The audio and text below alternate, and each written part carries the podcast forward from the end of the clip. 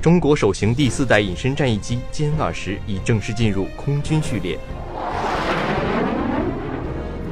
美国国务卿访问沙特和卡塔尔，谋求化解海湾危机。普京不排除女性成为下任俄罗斯总统的可能性。我校积极响应全国大学生征兵工作网络视频会议。这里是新闻进行时。新闻进行时。新闻进行时。关注新闻热点，把握时事动态。欢迎收听二零一八年十月二十三日的新闻进行时。今天是星期二。下面是一组简讯。二十日，习近平给“万企帮万村”行动中受表彰的民营企业家回信。习近平强调，支持民营企业发展是党中央的一贯方针。这一点丝毫不会动摇。二十一日，国务院金融委召开专题会议，重点分析三季度经济金融形势。会议强调，稳定市场、完善市场基本制度、鼓励长期资金入市、促进国企改革和民企发展、扩大开放等五方面政策，要快速扎实地落实到位。教育部、共青团中央、全国少工委近日联合印发通知。要求各地组织中小学校开展全面排查，重点排查不当使用少先队标志标识、利用少先队标志标识进行商业活动等问题。二十一日下午十六时五十分，台湾宜兰苏澳新马车站发生列车出轨侧翻事故，八节车厢全部脱轨，事故造成十八人死亡，一百六十四人受伤，事故原因正在调查中。二十日晚，山东龙运煤业有限公司发生冲击地压事故，该矿当班下井三百三十四人。险情发生后，三百一十二人升井，二十二人被困井下，其中两人确认死亡。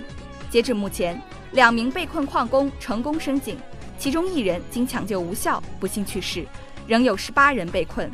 当地时间二十日，美国总统特朗普表示。美国将退出1987年和苏联签订的中程导弹条约，该条约将于2021年到期。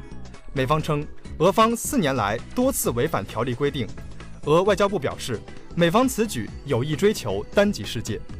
据外媒报道，土耳其官方表示，现已在停放于沙特领事馆前的汽车内发现沙特阿拉伯籍记者贾麦勒·卡舒吉的 DNA。推测遗体可能被丢弃在近郊的森林或农场。近日，数十万英国民众在伦敦举行游行活动，呼吁举行二次公投。此前，英欧仍未能就脱欧协议取得突破。据悉，十一月将是双方达成协议的大限，逾期或将导致英国最终可能无协议脱欧。当地时间二十日，澳大利亚新南威尔士州遭遇严重雷暴天气。三十多万次闪电划破天际，造成一人死亡。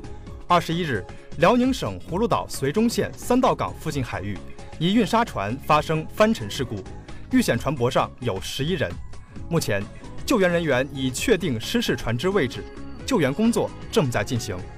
近日，浙江省农业厅、财政厅等相关部门发布通知称，自二零一八年起。从事农业生产经营的大学毕业生将可获得每人每年补助一万元，连续补助三年。中央气象台预计，二十二日，内蒙古、西藏、青海等地部分地区有小到中雪或雨夹雪；云南、江南南部、华南等地部分地区有中到大雨；广西、广东等地部分地区有暴雨。最后是今明两天的天气预报。今天晴，最低气温四摄氏度，最高气温十九摄氏度。明天晴，最低气温六摄氏度，最高气温十九摄氏度。以上就是今天节目的全部内容。编辑林贝拓，播音赵鹏飞、王真婷，导播李旭凯。感谢您的收听，我们下期再见。再见。